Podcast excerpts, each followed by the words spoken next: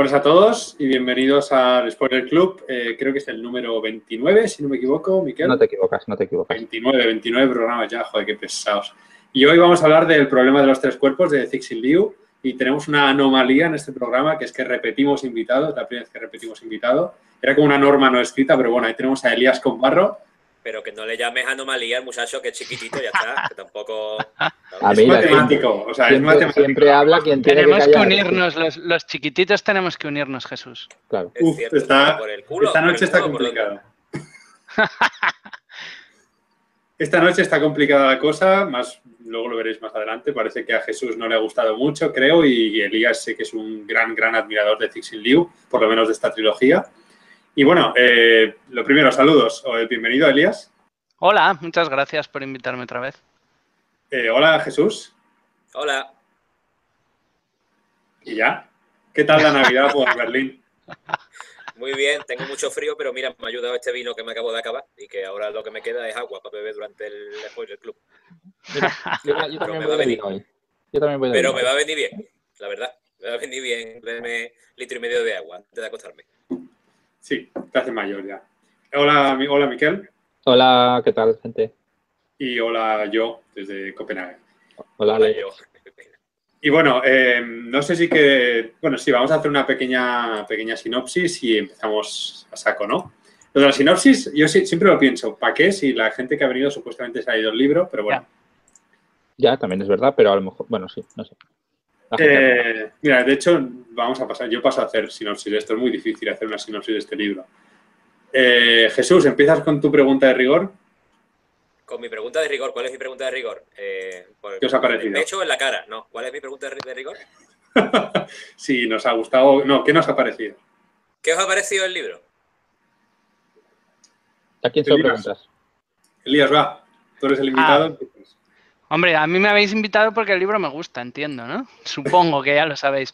Mm, Sinceramente, es una de mis trilogías favoritas de ciencia ficción, sobre todo el tercer libro, pero bueno, hoy nos vamos a centrar en el primero y la verdad que O sea, tú te has leído eh, soy poco... so- Yo me he leído los tres libros y la secuela no oficial. Ah, Aquí el Spoiler Club, buenas noches a todos, a todos gracias por, por ver. Una cosa, eh, spoilers solo valen del primer libro, ¿eh? Sí, sí, sí, sí. Vale, vale. Yo te agradecería que spoileara los otros dos porque no me lo voy a leer, Elías. Luego en Sí. privado ya.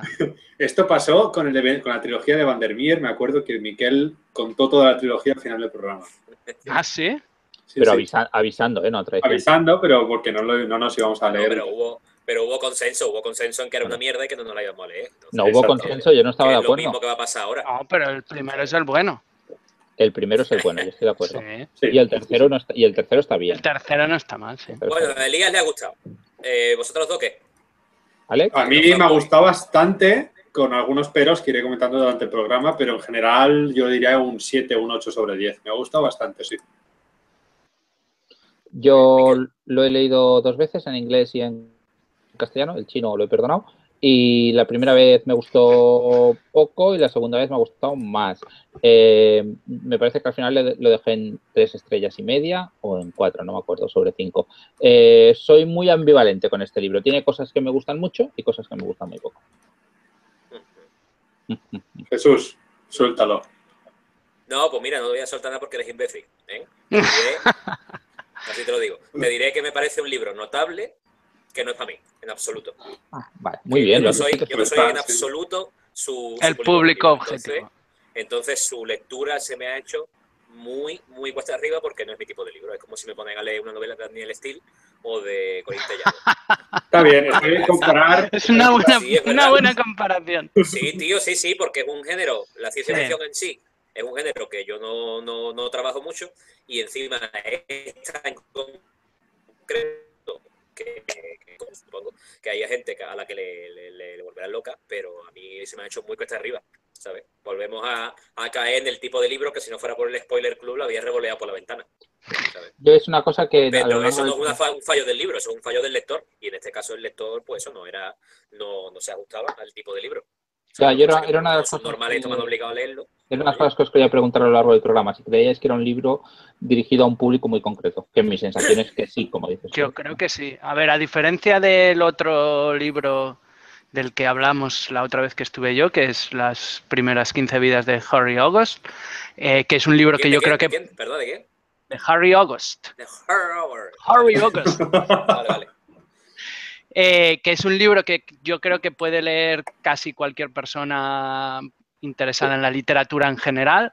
Este es un libro que me parece que mm, es dirigido a un público bastante específico y que además tiene los defectos del género o del subgénero particular en el que se enmarca, ¿no? En la ciencia ficción dura, podríamos decir, y, que pueden ser mortales para alguien que no esté acostumbrado a ese tipo de género o que no le guste, simplemente. ¿Cuáles son, ¿Cuáles son esos defectos según tú? Yo tengo mi idea en la cabeza, pero quiero saber lo que tú piensas. No, a ver, todo el mundo lo dice y yo creo que es evidente que el desarrollo de personajes no es especialmente bueno. No creo que sea uno de los objetivos del libro. A mí personalmente es una cosa que no me molesta, pero es evidente que el desarrollo de personajes es mm, no, no es lo mejor del libro. Yo estoy de acuerdo, además, a mí tampoco me molesta porque quizá porque ya venía sobre, sobre aviso por, por Miquel y por Elías, pero yo era consciente que al leer esta novela no iba a leer una novela sobre personajes. Mm. Iba a leer una novela pues más sobre especulación, por decirlo así. Sí que es verdad que, y esto lo quería comentar, a lo mejor luego podemos entrar más, más en profundidad, que por ahí hay alguien que dijo que era una, no era una novela de ciencia ficción dura, sino una novela de ciencia ficción social. Y a mí me parece todo lo contrario, precisamente. Sí que reflexiona sobre dos sociedades o culturas que chocan, pero no creo que sea social la, novela. Pero bueno, no sé si querréis entrar más, en profundidad en esto.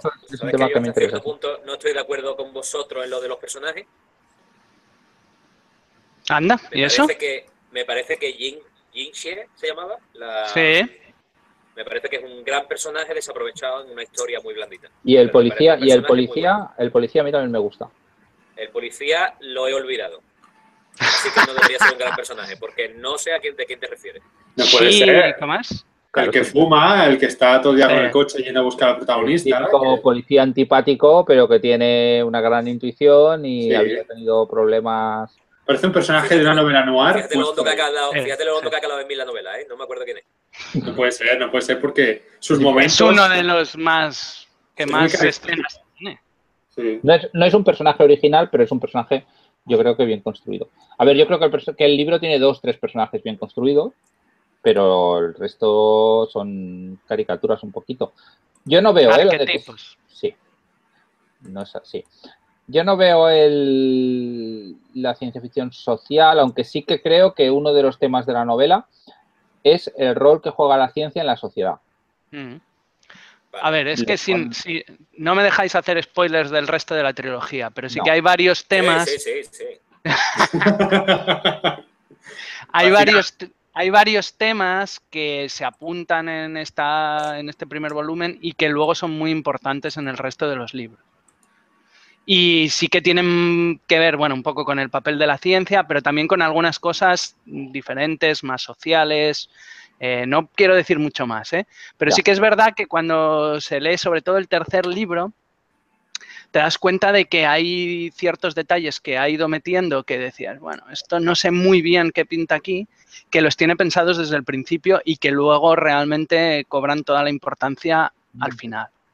Entonces, entonces eh, yo tengo una pregunta que me gusta siempre preguntarme, es ¿por qué una trilogía? ¿Por qué este libro es una trilogía? ¿Por, por grosor de páginas, por qué lo ha dividido en tres, si hay que valorarlo como trilogía, porque la novela sola, uno de los principales argumentos para defenderla es, es que en trilogía gana.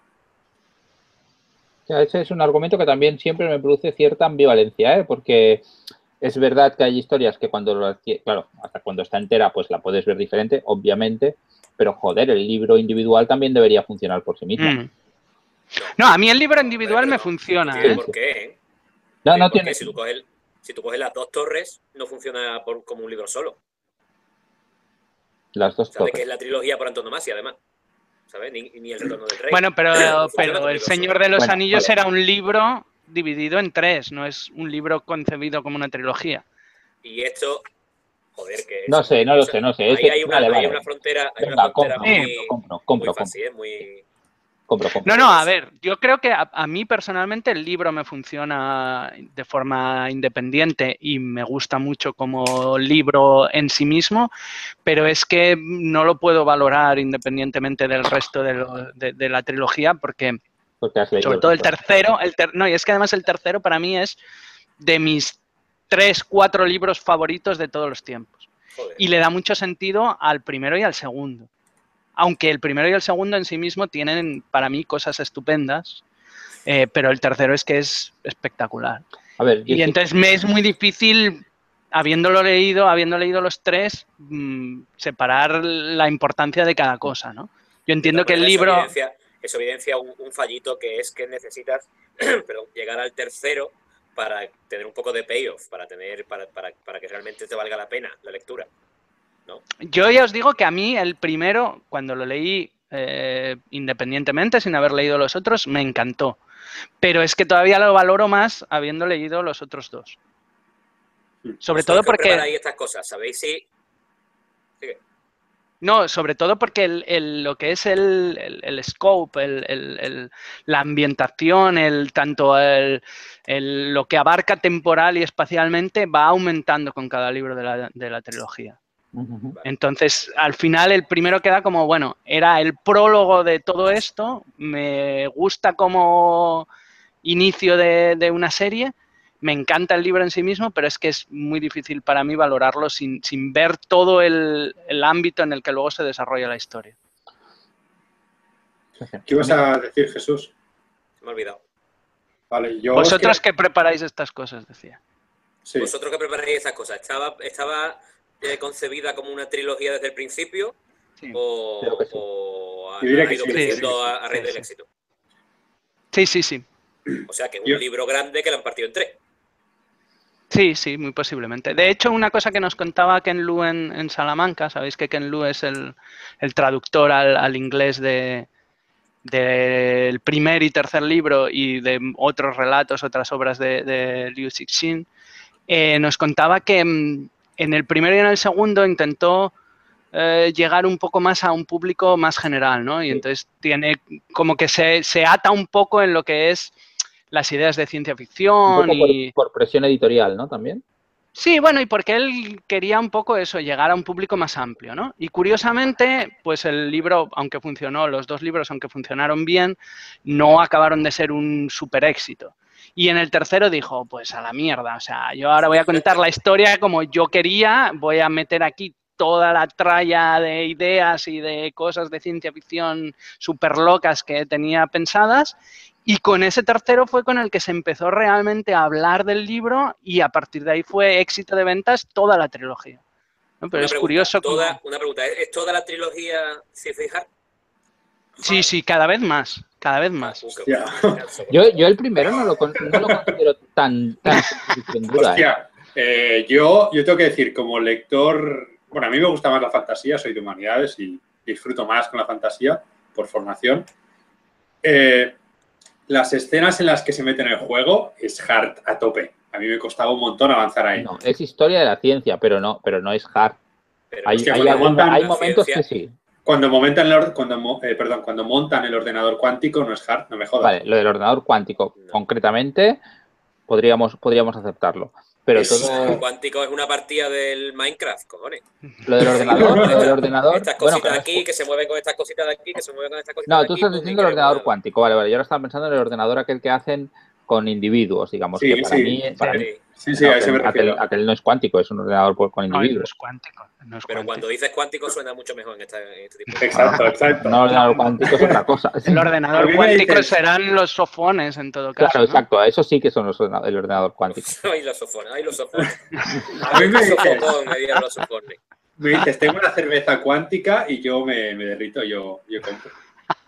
Todo mejora o sea, con Pues a mí lo del videojuego, con, con la excepción del, del ordenador no cuántico, sino el otro, el de las hormiguitas, eh, me provoca muchos problemas. ¿Por qué? ¿Cómo lo han hecho? ¿De dónde han sacado la información? O sea, de, de credibilidad, ¿eh? Ah, eh, sí, sí, sí. De que están re recreando una civilización alienígena que no conocen, A mí esto No, me pero recordó se Miguel, supone que se lo dicen los sofones, ¿no? Claro, se supone que eso lo dicen los sofones, pero me, me cuesta, me cuesta aceptarlo, no sé. A mí el, el nivel de poca credibilidad hacia el videojuego, cuando leía, me recordaba muchísimo, y con, con perdón, porque esto casi no ciertos... Bueno, me recordó mucho a la cuarta señal y el problema que tenía de coherencia, de Sí, creerme el estoy segundo. 100% de acuerdo. O sea, que el interface no tenía ningún sentido, como no, no, no, no- no- está muy mal descrito para mí eso. La cuarta señal me refiero al libro de, de Somoza. Sí, sí, sí. Es, es- es- es el mismo, ni- es el mismo nivel de, de descripción. Me Eh, acaba de explotar la cabeza. está ahí. Oye, voy a, aprovechar el momento para leer algunos comentarios de Twitter. Modo- Eh, está, está marcando la- con las uñas en la mesa ahora mismo. No, no, no, no. con, con Carlos. Eh, dice Isa que, que, bueno, dice, uh, Elías está leyendo fanfics del problema de los tres cuerpos. Supongo que por lo que has comentado de la, Qué de la Así es, no así es, así es. Luego dice que, la- Isa también dice que lo de los personajes, aunque no molesten en la lectura, sí que echa de menos eh, pues que haya más, más desarrollo, aunque solo le gusta Wenji. Y dice que el policía le parece muy arquetípico y que sus diálogos fallan eh, en todo el libro. No, no. Yo creo lo contrario, yo creo que el policía es precisamente el personaje más carismático y que más... Y Wenji. Y Wenji también. Wenji, Wenji- Wenji a mí me parece un personaje eh, súper interesante. Sí, Mm, sí, de acuerdo, estoy de. Por la parte Sí, a mí me gusta ¿verdad? más que el policía. Pero contradictorio, porque ella es la responsable de la invasión, ella es la que manda la, ¿La señal mala? diciendo venía por nosotros, por lo tanto se la puede entender como la mala, Sí. pero también te la presentan como la hija del científico este. Bueno, porque tiene, porque tiene un buen background, ¿no? O sea, tiene motivos. No, Claro, no es es- una Claro, a mí me recuerda- por eso te digo. Sí, a mí sí, me sí. recuerda al típico villano de anime japonés que ha pasado una infancia súper traumática y luego se quiere vengar de la humanidad, ¿no? Sí.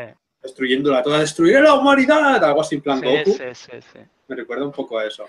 Pero, sin No, embargo, pero el libro no es, pe- pero el libro no es cruel ni caricaturesco con ella. No, el no, libro no. la, no la hiperboliza, el libro la humaniza muchísimo. ¿sabes? Pero no es está- solo, Está casi todo el tiempo con ella, ¿sabes? Al- no es solo por, acompañándola y compadeciéndote de ella, perdón. Di, di, Elías, di. No, no, perdona tú.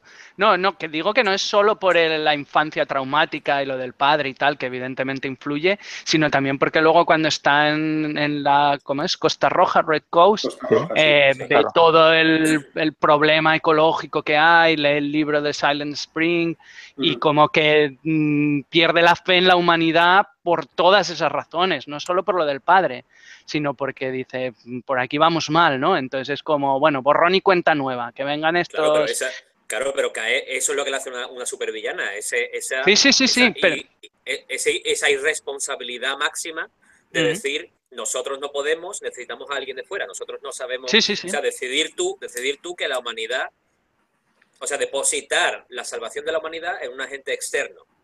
Además, cuando- cuando ya había- completamente esa responsabilidad de resolver nosotros nuestros propios problemas. Y Además, a, además a sabiendas, ¿no? Porque Sí. ya había recibido un aviso de que no lo hiciera, ¿no? De, por parte del primer, el primer alienígena que se da cuenta de que la Tierra Sí. existe, le responde diciendo, no contestéis al mensaje, no contestéis al mensaje porque vamos a venir por vosotros. Eh, hay una edición por ahí pirata que dice que no hay huevo y responde. a mí me parece, por eso precisamente, en serio, por eso precisamente me parece un gran personaje. Porque es la mala, es la que organiza o es la que propicia toda la, la invasión, pero aún así el libro está con ella todo el tiempo. ¿Sabes? No hay ningún momento en el que el libro te diga ella es la mala. Solo Mm. sus acciones te dicen ella es la mala.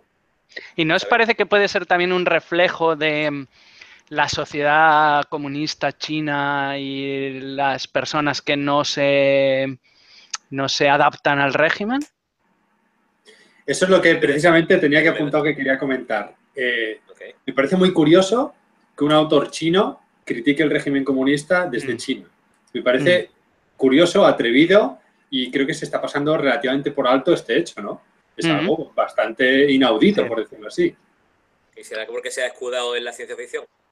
De, de hecho, en, la, en Salamanca, Ken Liu explicaba también, ¿no? Aquello de que en la edición china, todo el tramo inicial durante la Revolución China está en mitad de la novela porque para evitar herir sensibilidades desde el principio. Y en, y en cambio la edición en, espa- en inglés, Ken Liu le dijo, oye, yo esto lo pondría al principio, y el otro dijo, ponlo. No, es que, es que el propio autor, el propio autor quería haberlo puesto al principio, pero le dio miedo Hmm. empezar eso, pues con una crítica de la revolución cultural, que todavía es un tema bastante delicado en China, y cuando la publicó por entregas, eh, lo puso más adelante. ¿no? Supongo que sería como un flashback de cuál es la historia de Wen Ji eh, y por qué es tan mala y estas cosas, ¿no? Pero luego me parece que cuando lo sacaron en libro en China también, en Ah, inglés fijo, pero en libro en China también, Vale, vale. eh, no sé si ya lo sacaron así. Pero en la primera Sí. edición, que creo que fue por entregas, no, como dices vale. tú, no hubo huevos, no hubo huevos. Pues es curioso que lo, entre- eh, lo- que lo publicara por entregas, porque me da una sensación de que quizás es un libro que puede funcionar mucho mejor por entregas o, o por capítulos, por decirlo así. Es muy, es muy modular, ¿no? Sí, por eso lo digo. Además, Jesús no está de un segundo, acuerdo. Jesús. Un segundo, Jesús. Eh, no te olvides de lo que tienes que decir. ¿eh? Y además, el hecho de, que pongan lo de Wenji en medio funciona igual que al principio si lo presentas por entregas. Es como ahora el pasado de la mala, pum, y te lo ponen en medio. ¿Qué ibas a hacer, Jesús? Va, ataca, ataca. No, no, no, solo. No, no, era una, una parida, que es que no. Es que me cuesta mucho sentir no ya empatía por los personajes, sino empatía por el lector ideal de esta novela. No me, no me, no consigo meterme en la piel del lector que aprecia esta novela. Por eso no. Por eso estoy dejando hablar todo el tiempo y solo digo tontería, porque no. no- Ya, pero bueno, no pero eso hace eso como siempre. El, No, no, no, ¿qué dice? Yo creo, yo creo que el, el tramo inicial durante la re- el nuestro, digamos, durante la revolución ah, durante la revolución cultural es, es brutal, es súper interesante. La parte, para mí, ¿eh? La, la parte del principio, cuando, ¿cómo se llamaba el científico? Como todos los chinos son iguales, se me olvida el nombre. El, One Meow. Wang Miao, a lo mejor. Eh, pues toda la parte en la que Wang Miao empieza a, a darse cuenta de que las, las leyes de la física fallan, que empieza a ver el mensaje, o sea, la, el- el- el- la cuenta atrás en todas las fotografías, después en todo lo que ve. Todo aquello es brutal. Sí. Para mí empieza, empieza a tropezar la historia Ah, sí. cuando, empieza el ordenador, videojuego. Con el videojuego. El videojuego, sí. De Curioso, hecho, de- dice Jordi un comentario muy interesante. ¿Eh? Dice, la parte que más me gustó del libro, con diferencia, es la de la realidad virtual. Parece No. ciencia ficción escrita por Dalí, pura maravilla. Y es verdad, si os fijáis, nosotros tenemos esa referencia de Dalí, que son los, los paisajes desérticos, los relojes deshaciéndose, que podrían asemejarse a la, a la gente que se autodiseca. Mm. para almacenarse. Y sí que da la sensación que es un poco una, una llanura hasta el infinito de nada y de pronto Sí. las construcciones estas, ¿no? Sí que es un poco Dalí, es un poco mí surrealista. Visualmente me funciona, o sea, tal como lo plantea Jordi me funciona, pero si te imaginas que eso es un videojuego, no lo veo. No, incluso, incluso como artefacto narrativo, no tiene ni pies ni cabeza. O sea, que alguien diseñe un juego que, que imita la evolución de la ciencia en la Tierra para llegar a la conclusión que necesita un planeta que no tiene nada que ver con la Tierra, narrativamente es un castillo de naipes que hace así, clic, y se va todo el carajo. O sea, no funciona, no funciona. Te lo puedes creer porque eres un fanboy, pero, pero ¿cómo, ¿cómo extraigo la conclusión de que, de, que necesita el, el, el trinaranjo este planeta de esta gente siguiendo la historia de la ciencia en un sitio con tres soles? Pero la historia de la ciencia, la, iba a decir española, la historia de la ciencia terrestre no tiene nada que ver con su evolución. ¿Por- ¿Cómo? ¿Cómo? No, pero? No. a ver, a ver, ahí yo quiero romper una lanza a favor de, de este recurso. rompe todo lo que tú quieras, hombre. A mí, a mí sí me funciona, me funciona como a Jordi. Me recuerda mucho, por ejemplo, a, a algunas cosas que hace Neil Stevenson con cosas de videojuegos, realidad virtual y tal. son amigo Sancho. y- y luego también para mí gana muchos puntos desde el momento en el que el problema de los tres cuerpos real eh, se aborda desde distintos puntos de vista, con personajes, digamos, extraídos de la cultura humana, tanto científica como de la historia de China y demás, ¿no? Con los emperadores. Y sí que las etapas por las que se pasa intentando resolver el problema sí que reflejan las etapas reales de, de los intentos de solución del problema de los tres cuerpos. ¿no? Y cómo llegan a la conclusión de que es un problema que no se puede resolver con una pero- ecuación y tal, ¿no? Entonces, eso como, la- como dices tú, como fanboy de la ciencia y de la ciencia ficción dura, a mí eso me, me- me- me quita el sentido, ya no, no valoro más, ¿no? Vale, Pero la resolución, no solo la resolución, el abordaje y el proceso de resolución a este problema tiene necesariamente que, haber sido el mismo en otro contexto como es otro planeta. O sea, se puede haber abordado el problema de una manera completamente diferente. Pero es que yo ¿sabes? entiendo que el, que el videojuego no, es, no refleja la historia de Trisolaris, sino que es una explicación para los humanos. Por eso adopta referentes humanos como Newton o como el emperador no sé qué o como tal, pero realmente no es la historia de Trisolaris, es un acercamiento con referentes culturales humanos, con referentes científicos humanos, para que las personas se convenzan de lo mal que lo pasa a aquella gente en aquel planeta que no saben qué les va a pasar, cuándo va a hacer calor y cuándo va a hacer frío, ¿no? Y, mm, y no refleja realmente la historia ni la organización social de los trisolarianos. Claro, que de hecho es una cosa que a mí me cuesta, pero igual en retrospectiva cuando has leído todo resulta que es una virtud de la novela. Es que tú te has pasado media novela pensando en los alienígenas, pero no tienes ni puta idea de cómo son. No. En realidad. Tienes Bueno, ni puta idea. Solo sabes cómo, cómo los han representado los humanos en el videojuego. Y bueno, luego al final pues sale algo, pero en realidad no lo sabes. Tampoco es que los estés visualizando especialmente. Claro. Mm. No, yo creo que eso es intencionado, ¿eh? No, no, no dudo que lo sea de int- intencionado. Pero sí que hay, hay más gente que se queja de eso, ¿no? De no salen los marcianos, cómo son y tal. Yo creo que es intencionado por eso, ¿no? De hecho, por- Jordi dice en Twitter que la parte que le reventó la cabeza, por puro sentido de la maravilla, entiendo que se refiere a algo positivo, es lo de la creación de los sofones. Que estamos en la este tema. Los sofones molan. Sofón. Jesús. ¿Cómo se, cómo se dirá sofón en chino? Ah, esa es una buena, esa es una buena pregunta.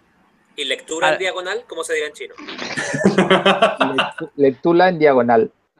¡Oh, my God! Adiós. Venga, hasta luego. mía. Tenemos madre nuestro primer chiste racista de la noche, 10.32.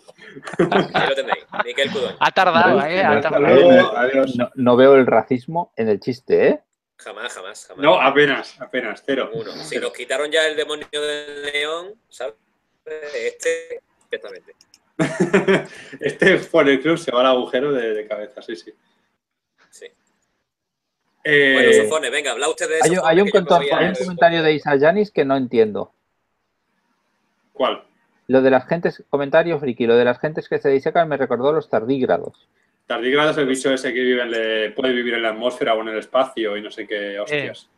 Se adapta a las distintas condiciones y suspende su- sus coño? funciones vitales. Pero eso- ¿No? ¿Sabéis esa cosa? Por Tío, es el, el único es ser vivo de la Tierra que puede vivir en el espacio. ¿Cómo no vas a saber qué es eso? No lo sé, no sé. Los ¿Por qué se le han tardígrados. puesto tardígrados? Por la tardis de Venga, los- todo el mundo a buscar tardígrados en Google y a ver al bichito mono. tortuga ninja. Pero mira, una tortuga ninja, me juego el pescuezo ahora mismo. Vamos. pero Isa Yanis, Tardígrado. Isa Yanis dice, de hecho, me parece un poco cutre lo de como no sabía cómo eran, se los imaginaba como manos de Wenji. A mí me- también me parece cutre, me parece que es una solución torpe, que no digo que a posteriori no lo puedas ver diferente, pero en esta novela me parece súper comodón. Una solución cómoda. Sin palabras, o sea. No, yo no Sí, digo nada porque luego decís que hago spoilers de los siguientes. Ese va, a ser, ese va a ser mi recurso en todo. No, esto en realidad es muy bueno en los siguientes. Cuando lo leáis Eso. lo veréis. Eso es un Yo creía- mojonazo, amigo mío. Eso es un mojonazo. Así te lo puedo Yo decir. creía que tu recurso iba a ser silbar, ¿eh? Por eso, pero bueno. También, ¿no? Eso me lo recomendó Origen Cuántico, al que saludo desde aquí si nos está viendo. Origen Hola, Origen. Que no, queremos saber quién eres. Pon una foto Sí, está tuya muy, y tu está muy nombre. activo en Twitter últimamente, Origen Cuántico. Sí, sí. Eh, dice, pasando de Miquel, dice al otro lado de la página que está de acuerdo con Miquel. Ups, eh, nada, el comentario se ha borrado de Twitter, lo siento. Ya, lo he leído, lo he leído. Claro. He pensado, mira, Dice que la primera parte es cojonuda, la primera parte del libro, y- no de Miquel, y luego al entrar al videojuego falla un poco a nivel narrativo. sí. Yo también estoy de acuerdo. De hecho, da la- cuando entra, cuando empieza el, el videojuego, cuando llevas tres capítulos de videojuego, te dan ganas de, como dice Jesús, pasarte esos capítulos en diagonal. Sí que es verdad. Yo no lo he hecho porque no me gusta leer en diagonal, en diagonal pero sí que dan ganas de decir... Es que no O sea sé, que no sé leer. Se demuestra que yo tenía razón, una vez más. No al, No. al 10%, al 10%, Jesús. ya que estamos con cosas matemáticas. Ahí lo tenemos, el sojón. Mira el sofón, es eso. Sí, sí. El sojón. El sofoco, el sofoco que tienes. Pero el sofón, el sofón es un gran invento. El sofón es un Deus Ex Máquina como una casa. Bueno. no, y aquí sí es verdad. No. En los siguientes libros lo Que descubres. te vayas, carajo. No, esto es verdad, esto es verdad. Esto no es salida fácil, ¿eh? Oye, de verdad, de verdad, es Tienes- muy Tienes importante. el sofón, que son los siguientes libros, Elías. yo tengo ¿Eh? un problema que, nada, eh, ignoremos el comentario de Miquel. Yo tengo un problema con el libro que es un problema que comenta en Twitter al otro lado de la página. Voy a leer su comentario directamente. Dice, a mí me ha gustado, pero tengo problemas en cómo se nos va dando la información. Se pasa un Mm. tercio creando expectativas y en determinados momentos cuenta demasiado de golpe. Sí. El ritmo Bueno, el de la novela no es... Sí, el famoso infodam y que el ritmo de la novela no es para nada bueno. Y creo que esto es un, un problema de la ciencia ficción dura clásica, Sí, ¿no? Que comentabas sí. antes. Sí, sí, sí, por eso yo decía al principio que es un, es un libro que tiene los, las virtudes y los defectos de la ciencia ficción dura. Si coges, yo qué sé, a Hal Clements, si coges a Robert L. Forward, si coges a Greg Egan, pues tienes más o menos lo mismo, el infodam, los personajes planos, el eso, la importancia de repente pues de un factor que puede ser aquí el videojuego, en otro libro puede ser otra cosa que dices, "Pf, esto es una fricada que no vale para nada y se pasa páginas con ello. A mí personalmente, como súper fan del género, mm, es lo que me gusta y me encanta y me, no me parecen defectos. Pero O sea, entiendo que no es un libro... básicamente, eh, es básicamente la, la historia y los personajes supeditados Sí, a sí, sí, fragmentos totalmente. gordos de elucubración. Sí, sí, totalmente. Por lo- No, es y teniendo en, especulación. cuenta, teniendo en cuenta que estamos en ese terreno, eh, se puede decir que, que el problema de los tres, las tres pollas estas es un libro satisfactorio. No, no, en serio, en serio. Es un libro bien hecho. Lo que pasa es que es un libro bien hecho, del mismo modo que La Condesa y el Highlander es un libro bien hecho porque te da exactamente lo que estás pidiendo. Una condesa que se enamora de un Highlander. Yo no estoy tan de acuerdo con eso que comentas, Jesús, No, porque... pregunto, pregunto, eh, no comento, pregunto. No, no, yo, yo creo que sí y no, porque también es verdad que hay muchísimos comentarios, sobre todo si miras en redes, de gente que lee de forma más casual o que no se suele acercar al género de ciencia ficción, que ha cogido el libro Sí, eso es y ha verdad. flipado, y ha flipado, o sea, está alucinando con el libro y les ha encantado. Y yo creía que iba a ocurrir precisamente lo contrario, que Sí, era un libro muy, sí. de, muy de nicho, y no lo es. O por lo menos se está demostrando que hay gente que está entrando eh, muy, muy fácilmente a esta lectura. Porque por lo menos, como no están acostumbrados, el sentido de la amarilla les ha explotado en la cara. Yo creo que el sentido de la maravilla lo tiene. Y lo, Lo y des- lo y desborda, lo trata desborda. bien, exacto. Yo creo que es la principal virtud que tiene.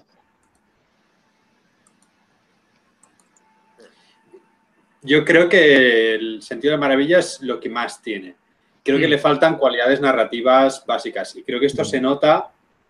eh, yo de, de Cixin Liu, y gracias a Elías, había leído varios relatos antes, y tiene relatos alucinantes y tiene relatos que no se aguantan por ningún lado Sí, y que los quieres dejar.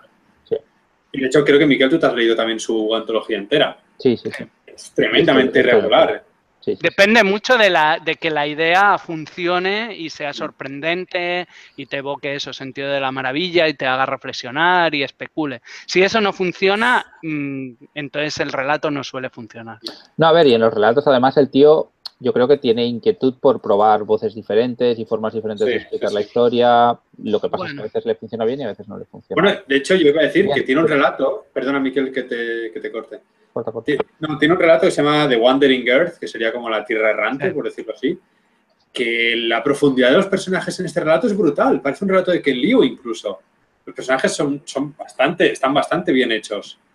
Y aún así, la- el sentido de la maravilla y la ciencia ficción hard están presentes. Es decir, da la sensación de que Cixin Liu puede hacer lo que, pues, lo que quiere hacer con los personajes o lo que queremos que hubiese hecho con los personajes, pero que la novela no, no le da la gana, más que no ha podido. Pero, por ejemplo, en The Wandering Earth eh, también tiene mucho de los problemas que tiene o que, que la gente dice de- del problema de los tres cuerpos, ¿no? Que, por ejemplo, se, se, mm, plantea una sociedad que depende mucho de la ciencia, una sociedad muy al estilo oriental, Sí. comunista y tal, ¿no? Sí que tiene unos tics que cuando lees las novelas, cuando lees los relatos, los identificas y si a ti te funciona, pues estupendo. A mí me gusta. Pero eh, entiendo que no es para todo el mundo y que eh, comprendo perfectamente que a alguien le pueda molestar eso. Uy, sabéis que en silencio. Ah, Sí. No, no. Estaba pensando que es que es eso, o sea, es una novela. Es, es- es novela arquetípica de ciencia ficción. Sí, sí, sí. A ver, la- las influencias de, mm, de Liu Cixin eh, siempre las ha mencionado. Son los autores de ciencia ficción clásicos, ¿no? Sobre todo Arthur C. Clarke y autores de este estilo, ¿no? Entonces se nota mogollón, se nota mogollón. Yo tengo que decir que me gustó más en segunda lectura que en primera lectura. También Ah, puede ser debido al. Claro, puede tener que ver con el idioma. Yo, yo defiendo más la traducción al español que la traducción al inglés. Me parece más expresiva, pero también es verdad que es mi lengua materna y el inglés, obviamente, no. Claro. Es decir, que no, no, no sé hasta qué Yo me lo leí en español y vi bastantes expresiones coloquiales, coloquiales españolas. Hmm. Pero eso no es malo, ¿no? Yo tengo entendido, Pero cuando estoy, pero cuando estoy pensando en chino, ¿sabes? Cuando estoy pensando en chinos hablando entre ellos, Tú piensas en chino muchas veces. Sí. pepino, ¿no? Quiero decir, cuando estoy pensando en chinos, que Ah, vale, vale, vale. Yo también pienso mucho en chino. Cuando se estáis pensando en chinos, hablando entre ellos, ¿sabes? Que alguien le diga algo, al- a- que un personaje le diga a otro algo como ni de coña y cosas así, eh, sí, ostras, yo, a mí, a mí me, me gustaría que el, que el traductor se hubiese atrevido con cosas así. No sé, ahora no recuerdo si dice ni de coña, por ejemplo. Pero yo creo que si es la traduces, la traduces. manera de hablar, pero sí que hay muchas cosas coloquiales, ¿eh? Pero eso es correcto, o sea, claro, y las tienes que adaptar no solo li- lingüísticamente, sino culturalmente, ¿no? Ideal, en, en condiciones Mm. ideales, se supone que ese es la, el trabajo del Yo, yo traductor. estoy, yo estoy con Miquel, yo creo que tienes que Pero ahora ahí entramos, pero ahí entramos en el debate famoso de hola que hace Birla un calamar, ¿sabes? De, Mm, Que yo lo he defendido Es siempre. Pero yo creo que es diferente, porque Hola que hace Birla un calamar es un meme, que es una especie de medio moda de las bromas en internet, y ni de coña es una expresión coloquial que se usa en la calle. Es distinto. No es un meme. Hombre, tú, yo y cualquiera dice- SMS.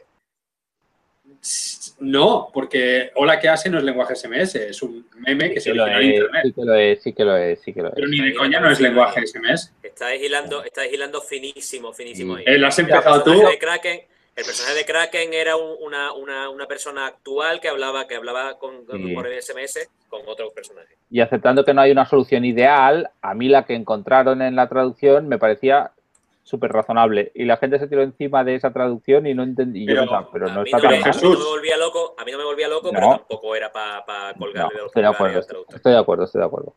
Pero Jesús, si en el original, que no lo sabemos, ¿eh? dice ni de coña en una versión china, ¿por qué no lo vas a traducir así en castellano? Si es una Sí expresión sí. coloquial, encontrar una expresión coloquial Claro. que venga a decir lo mismo, sí. Es decir, te chirría porque no querías encontrarte eso, más que porque no lo diga. Exactamente, porque esperaba encontrarme a chinos vestidos de emperador Eh. con los bigotes así. Eso pasa mucho en las... Y no es coña, ¿eh? Esto, y no es, no es broma, pasa mucho en las traducciones eh, del japonés. La gente se espera que digan, toma una taza de té por el honor de mi familia. Y dicen, tu puta madre. Y a la gente le choca. Pues a mí. eh, yo algún día, algún Oye. día cuando, no- cuando te vengas por mi casa te, te pondré, te, te- te pon- te intentaré poner la cara que me puso mi profesora de japonés en Osaka cuando le expliqué el significado de me cago en los muertos de tu padre. No, no, no. Uf, uf, Te lo prometo. uf. Hablábamos Oye. de insultos en la clase y nos pidieron que dijéramos insultos de nuestras culturas. Y había un alemán, un eh, inglés, español, eh, Eso es un chiste. ¿eh? polaca. No, Sí. no, Oye, oye. no, Un momento. Y ganó más. Claro, ganaste tú, ¿verdad? gané Un yo. gané yo. momento. Pido un momento de silencio. por favor, Alex. Pido un momento de silencio porque acaba de entrar Marc Pastor a la sala, ha cogido una cerveza, se ha sentado en la barra y ha dicho, estos extraterrestres de pacotilla son extraterrestres que se comportan como en una aventura gráfica de Sierra, como una peli de serie B de los 50. Y el Deus Ex, Ma- Y el Deus Ex Máquina del nanohilo, por favor, menuda patillada. Que rodeen la Tierra con una telaraña de nanohilos y cuando lleguen sus naves, ¡zas! Alien parmesiano. Yo la verdad es que no sé qué decirle. Ahora lo encontré. Yo eso no lo estoy viendo, pero... El Deus Ex Máquina del nanohilo. Bueno, pero lado, el Deus Ex Máquina del nanohilo es un poco defendible, ¿eh? O sea, es patillada, pero desde el principio el tío aquel trabajaba en aquello y de hecho e- es, es lo que le hacía diferente de... Es lo que lo hacía relevante como único científico no- que no se dedicaba a la ciencia básica y que tenía algo, digamos, que podía influir en el, en el plan de los extraterrestres malignos estos, ¿no? Y lo de la... Ah, que rodeen la Tierra con una telaraña... Claro, está tirado rodear la Tierra con una telaraña de nanohilos. Si les cuesta, les cuesta cortar un barquito, Yo diré que en en vista de lo que sucede en el segundo, ya pueden rodearla las veces que quieran, que no sé si va a servir de mucho. ¡Spoiler! De hecho, hace muy poquito me terminé para hilar el tema con ciencia ficción dura, con personajes bien tratados, maltratados o relatos chachis no. Me acabé de leer el relato de Tech Chan, que está adaptado a, a la peli de. Arrival, que se llama La historia de tu vida. Es brutal, también va de visitas aliens o de contactos con aliens. Y es eh, ciencia ficción, bueno, no sé si es ciencia ficción dura porque es más lingüística, Sí. pero es ñe. ¿Qué es ñe? que conecte, que conecta más con la peli, que me la vi ayer, ya está. Ya está, que me conecta más con la peli que con el libro. No, no, está claro que no es tú, es- no, es, no eres el público objetivo de este tipo de No, eh, Ah, relatos. no, pero es verdad, es verdad. Yo solo pensé, no he visto la Tú me peli, pones ¿eh? un fantasmita, tú me pones un fantasmita y yo soy feliz, pero ahí... Mm. Ojo, no es, no es spoiler de esto, ¿eh? Que no, Vale, porque tampoco he visto la peli. Pero el libro me parece extremadamente difícil de adaptar a una peli. Es Sí. un ensayo sobre lingüística, es un ensayo Sí. casi. Sí. Casi que no es ni ficción. O sea, es ficción porque hay aliens, ¿no? Pero y me parece muy chungo. De hecho, he visto en el tráiler alguna explosión que no aparece en el relato, pero bueno, no sé, ya veremos. Bueno, pero es una peli de Hollywood, tiene que haber una explosión, ¿sabes? Y alguien alejándose de ella sin mirar atrás. Good guys don't look at explosions. No cante, por favor, vale. No vuelvas a hacerlo nunca más. Por favor. ¿Jamás? ¿Nunca, nunca? No, no, no, nunca, nunca. Pero sí, Dice- fue profesional del asunto. Uy, por favor. Eso, eso es secreto, eso es secreto. Spoiler. Eh, dice Jordi que se mete mucho contigo, Jesús, pero reconoce que es un lujazo contar con tu presencia y tu experiencia. Beso de tornillo. O sea, hashtag beso de Iba tornillo. bien, iba bien hasta el hashtag. Iba bien, nos lo estábamos creyendo hasta el hashtag. Hashtag Jordi deja la coca, Georgie, Georgie deja, deja la cerveza. Georgie. Georgie. Y luego Isa Hanis dice que también le parece que el protagonista trabaja en lo de los nanohilos para que Cixin Liu pueda colar explicaciones físicas. Hombre, explicaciones físicas las va a colar sí o no. Vamos, eso, es- vamos. Como Pero se ponga, las va a colar. En realidad no está mal que haya un personaje que sepa de ciencia, pero que, pero que no esté al nivel de los demás. Y es la Mm. excusa para que te lo expliquen a ti también. Que a lo mejor es una excusa, ¿eh? pero me parece que está justificado y que no, y que no canta especialmente. Yo ahí no puedo opinar, porque en ese momento creo que hice. Sigo por aquí. Pero si ese no es ese libro. Pero postureo de los cojones. No, no, que no, vuelvo a enseñar el libro. ¿Qué, qué era eso? Ahora, ahora después, ahora después, ahora después. Cuando hablemos de que. Eh, volviendo sobre la traducción, un comentario en Twitter, eh, para leerlo y ya está. Dice el punto, entiendo el punto de Jesús con respecto a la traducción, pero creo que en esta novela en particular estaba justificada. Creo que es un poco lo que, que Yo también creo que estaba justificado. comentábamos antes. sí. Yo creo que sí. Me pasa justo lo contrario, no hay problema, no hay problema. O yo os respeto en vuestro error. ¿Sabes? Simplemente en no me, ha- magnánimo, me ha- qué magnánimo. no, no, simplemente en esta, en esta me ha, me ha chocado, ya está. Oye, ¿soy yo o Jesús? ¿Soy yo o Jesús que a veces argumenta más como un alemán? Siempre lo ha hecho. Inflexivo, cuadrado, así tunelado hacia Pero, adelante. pero yo creo que como traducción es buena praxis buscar el equivalente cultural a- de la expresión que está Sí, sí, totalmente. Es que, Estoy- por ejemplo, sí, sí. Estoy de acuerdo. muy bien. Pero Sobre- sobre el te- cañiz me, me chocan. Sí, sí, Sobre sí, el te- sobre el tema de la traducción y las referencias culturales, ponía un ejemplo Ken Lu en Salamanca, en el Festival Niebla, que es un momento de la novela en el que apuntan un, un láser al, al sol Ah, sí. Y entonces uno de los personajes le dice al otro, no, no, no, ¿qué haces y tal? No, eso no se puede hacer. Y es que resulta que el sol es el signo de, el símbolo de, de Mao en, en, en, China, ¿no? Se le representaba con el sol. Entonces es como le estás apuntando a Mao con un arma de destrucción masiva.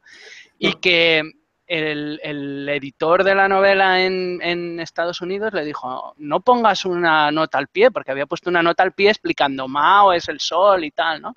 Y dice, ¿tú lo entiendes sin la nota al pie? Dijo, no, pues entonces tengo que ponerla, ¿no? Entonces que hay veces que ciertas mmm, cosas que no se trasladan o no se pueden traducir o es muy difícil adaptarlas requieren soluciones de este tipo.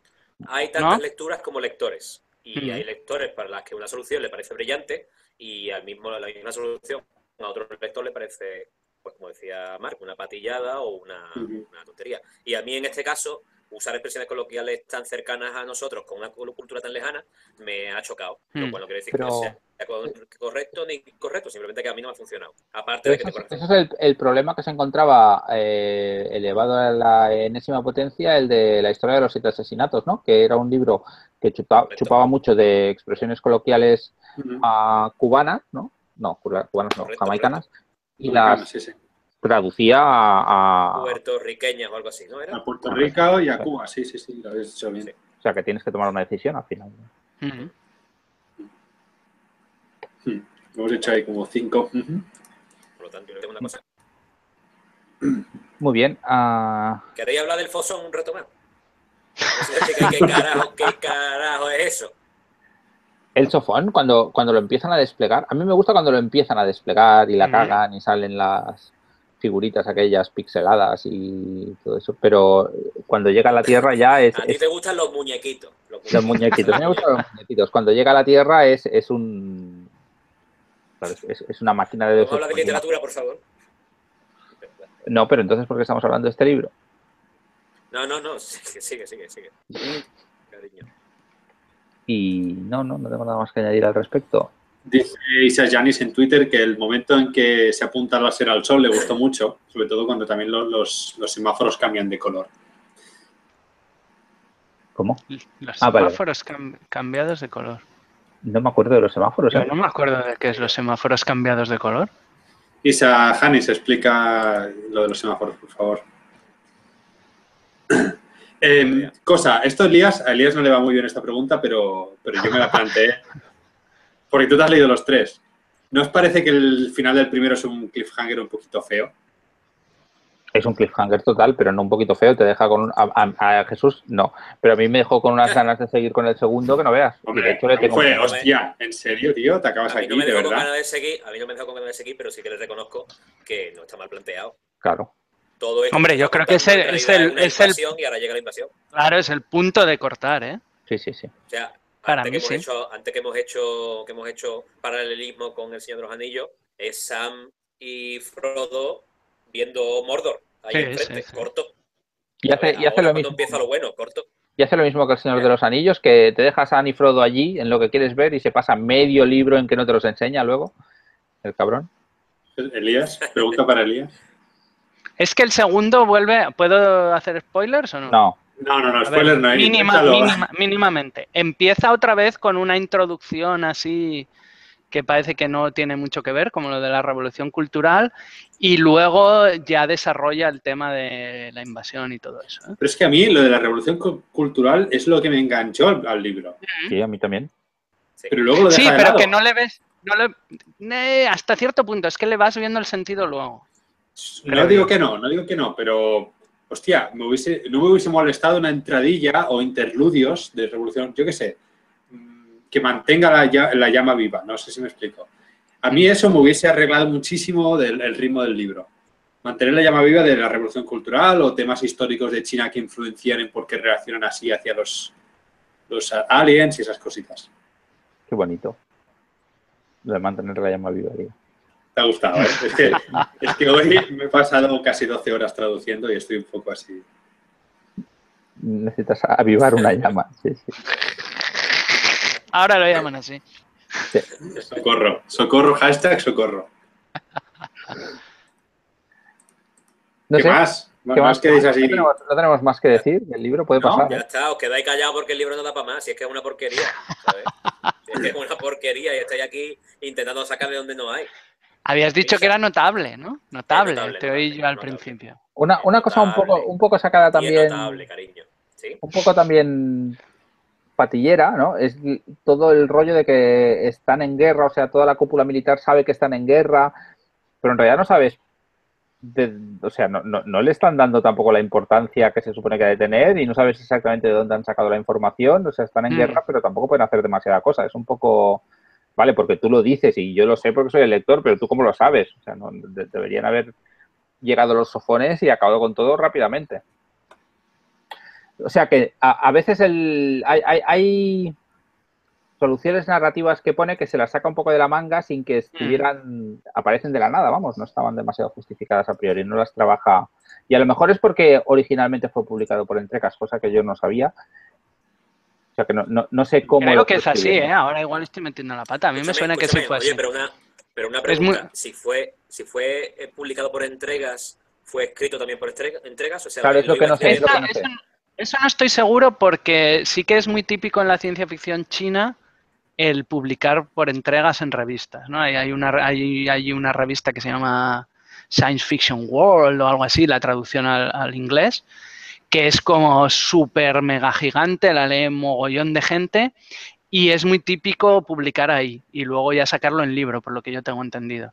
Entonces, igual sí que estaba escrito como novela y luego se publicó así. O realmente ahora, si digo algo en concreto, seguramente me equivoque, ¿eh? pero sí que me parece que es así. Mira, dice, de hecho lo dice en Wikipedia, ¿eh? no he ido a investigar mucho. Dice, la, la obra fue serializada en la Ajá. Science Fiction World en 2006 Eso. y publicada como libro en 2008. Eso. Vale. Pero eso es bast- yo creo que es bastante típico. Esa revista es, mm, yo creo que acapara como el 80 o 90% del movimiento de la ciencia ficción en, en China, o por lo menos durante una época así que lo acaparó, ¿no? La historia de la ciencia ficción en China también es, es muy interesante porque estuvo suprimida también, lo que comentabais un poco antes de que critica al, al comunismo chino y tal, ¿no? Sí que, sí que mm, durante años estuvo prohibido eh, publicar cosas de ciencia ficción y luego lo que se hizo fue fomentarlo porque creaba pues una cultura de tecnológica y de gusto por la ciencia y tal, ¿no? Para los jóvenes y no sé qué. O sea que hay una ambivalencia ahí también muy curiosa. Oye, yo tengo una pregunta sobre el tema de ciencia ficción china.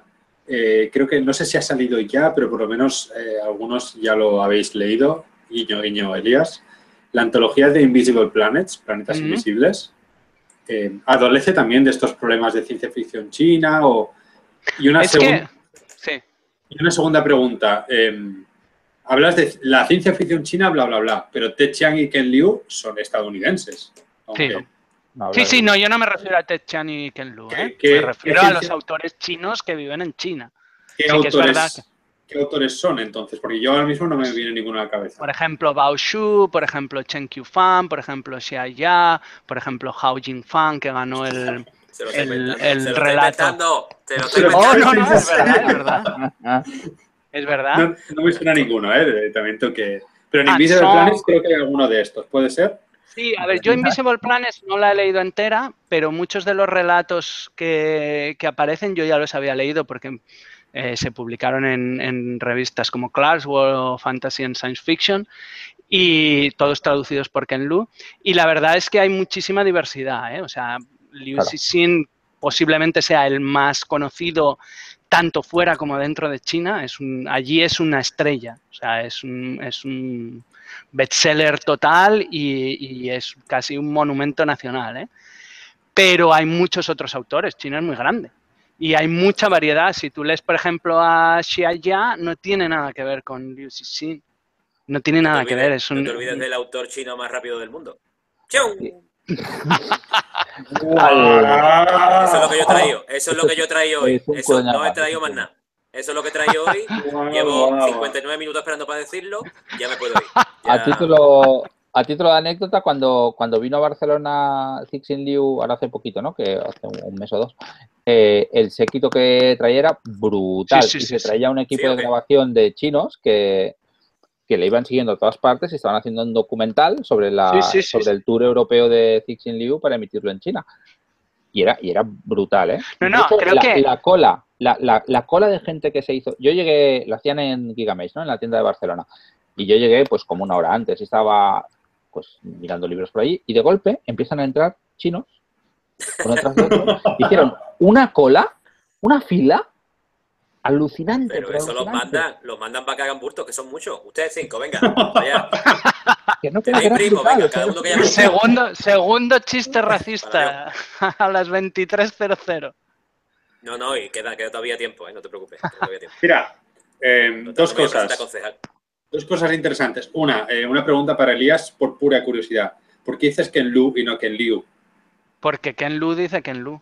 Vale, ya está, ya está. Entonces, Cixin Es Lu bastante razonable. Eh, no, no. Ah. Es Liu Cixin. Pero el nombre es Cix- Cixin, ¿no? No, es Cixin. Bueno, como sea, pero ese es el nombre. Sí, ese es el nombre. Pero como, pero es que el nombre de Ken Lu lo, adop- lo adapta a la pronunciación americana. hace como los japoneses. Vale, vale, vale. Entiendo. Otra cosa, Guillem hace un comentario muy interesante, que es por lo que estaba intentando ahora reconducir por lo de Invisible Planets, dice, con lo que han dicho Mark y Jesús ya podemos pasar a otra cosa. Bueno, Bueno, es un hater también. Dice, como por ejemplo, hablar de ciencia ficción china. Y es un poco lo que estaba intentando ahora, a ver si...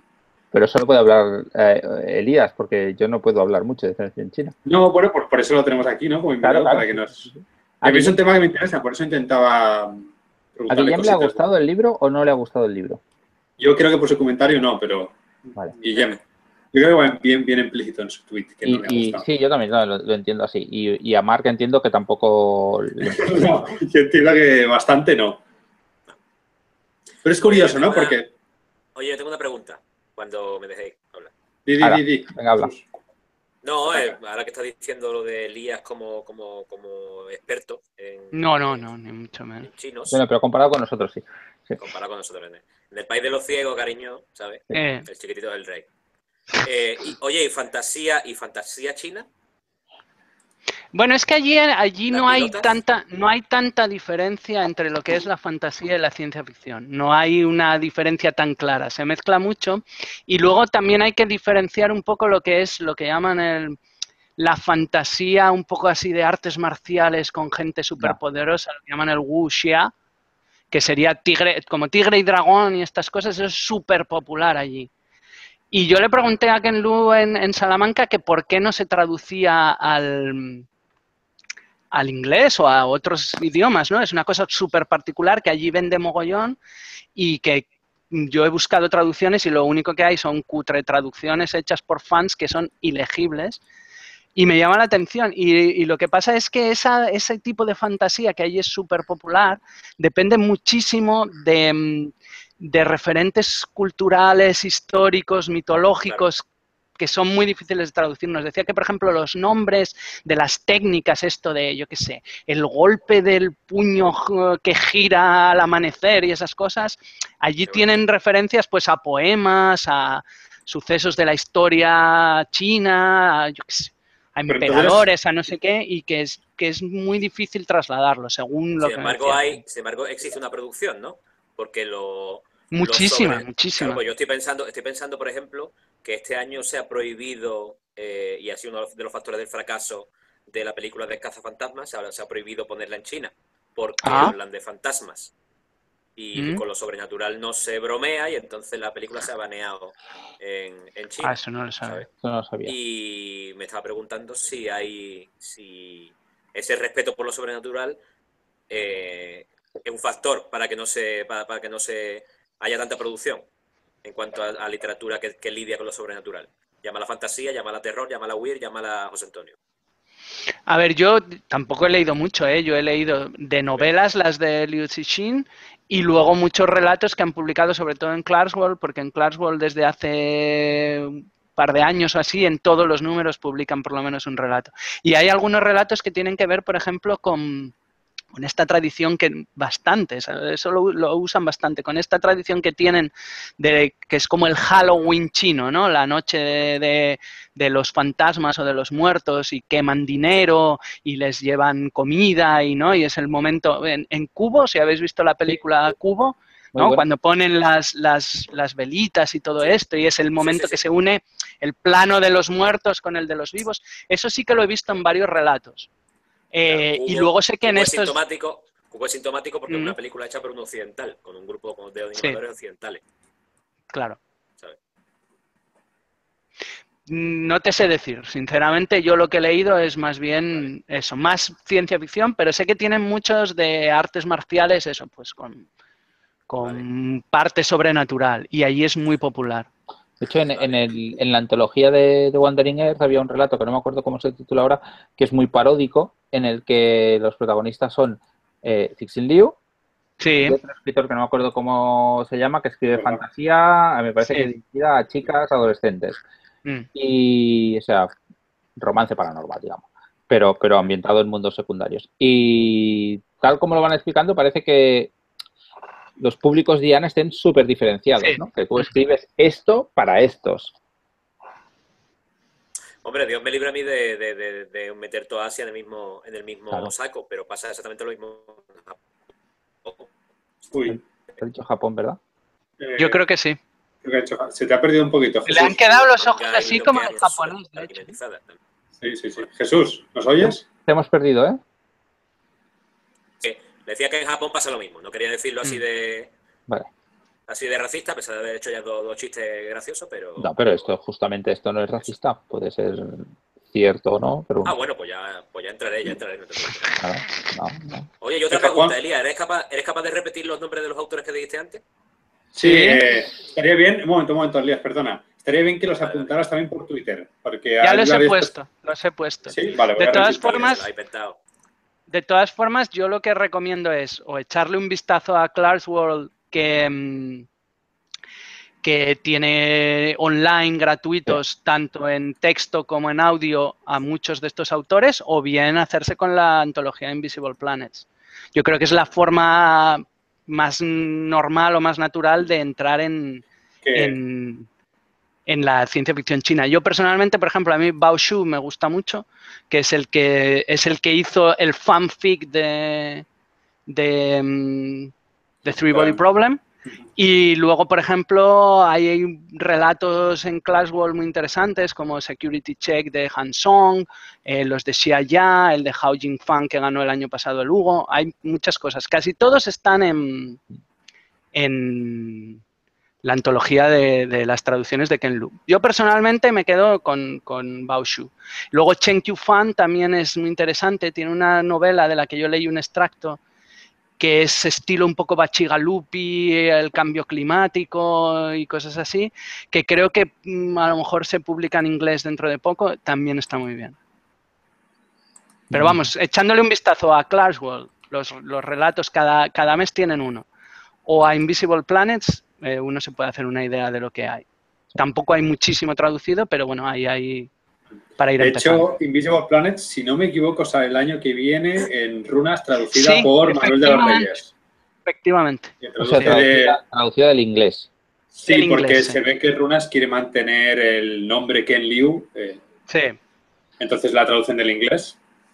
A mí eso, bueno.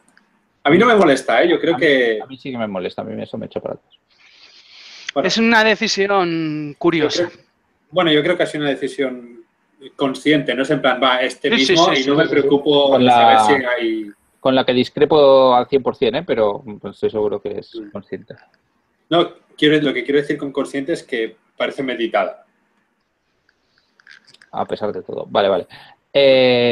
también había una decisión empresarial también, ¿no? Vamos a... claro, claro, por eso lo digo. Claro, que, ellos el Lu está sonando entre nuestros lectores, vamos a marketear, vamos a empaquetar esto. sí, sí, sí. claro, si le están publicando la trilogía de fantasía, bla, bla, bla, pues vamos las a... Las razones las entiendo, las entiendo, pero como lector me fastidia que haya una traducción interpuesta. Eh, ibas a decir algo, Miquel, pero me gustaría leer un comentario de ah. Isa primero.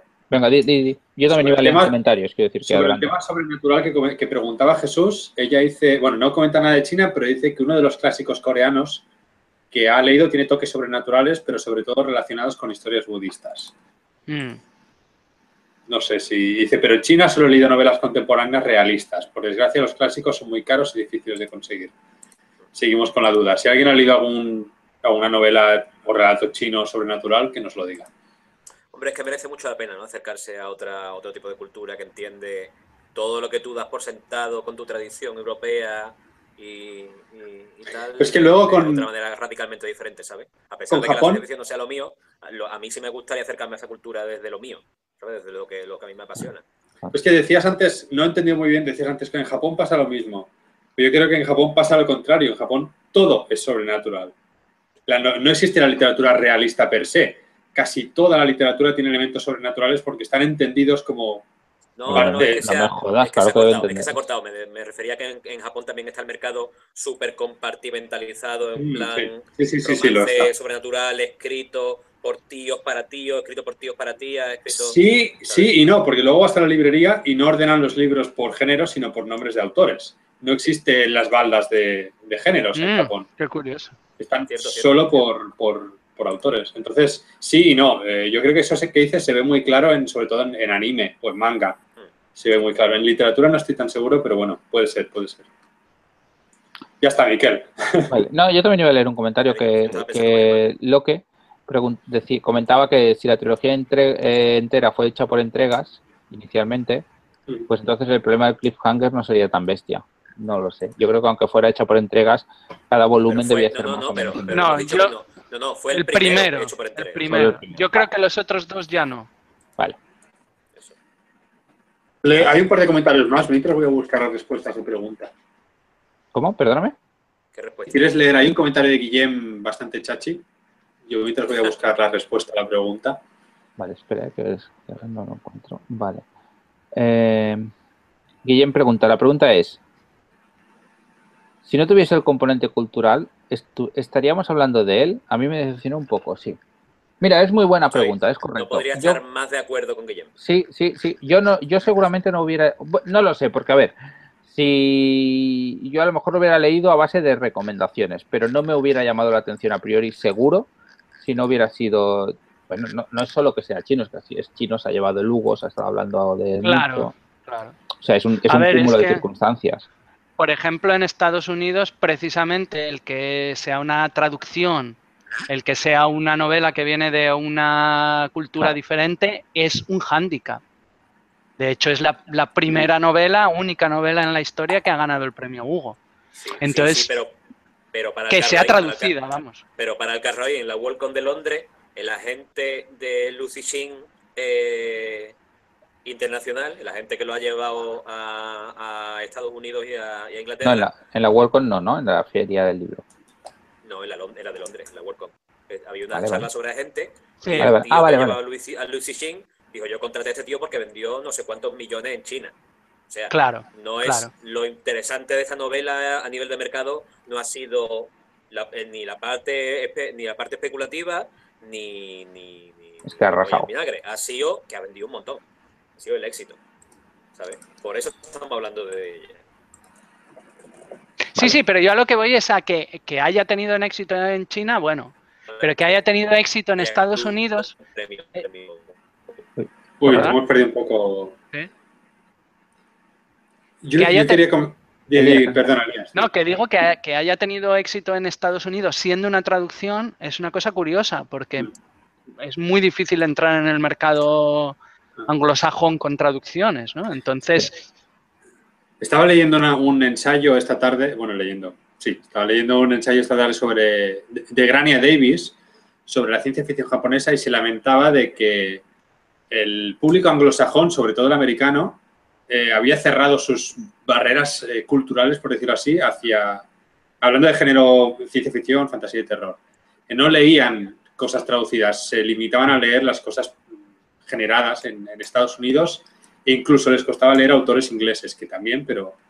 Y comentaba un poco esto que comentas ahora, que, que un autor chino traducido lo haya petado tanto en Estados Unidos es, es un rara avis brutal, es muy raro, es muy, muy, muy raro. es que además, eh, lo habréis visto por ahí, ¿no? Que la, que la, novela la recomendaba Mark Zuckerberg, la recomendaba Barack Obama, o sea, que llegó a, gente que dices, bueno, normalmente no te los imaginas como prescriptores literarios, ¿no? Y que ha funcionado a muchos niveles, fuera del ámbito de lo que es la gente que vota en los Hugo. ¿no? Entonces, es curioso. Está prevista película, ¿no?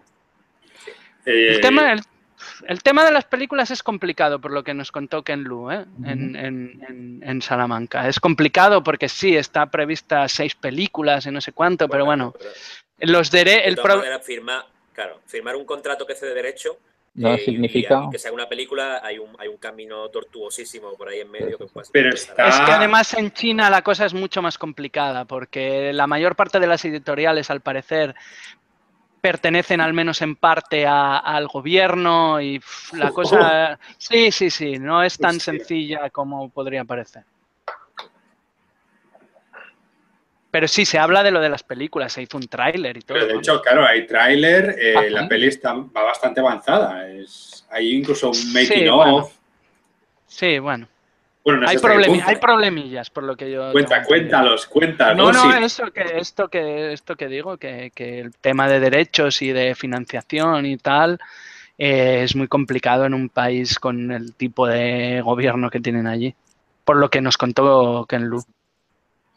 ¿Tú crees que si, pregunta así que me ha venido ahora, ¿tú crees que si acaban haciendo la peli del todo, van a suavizar los temas más de crítica o más de ciencia ficción para hacerla una peli más china? Hombre, los especulativos tienen que reducirlos por cojones. No.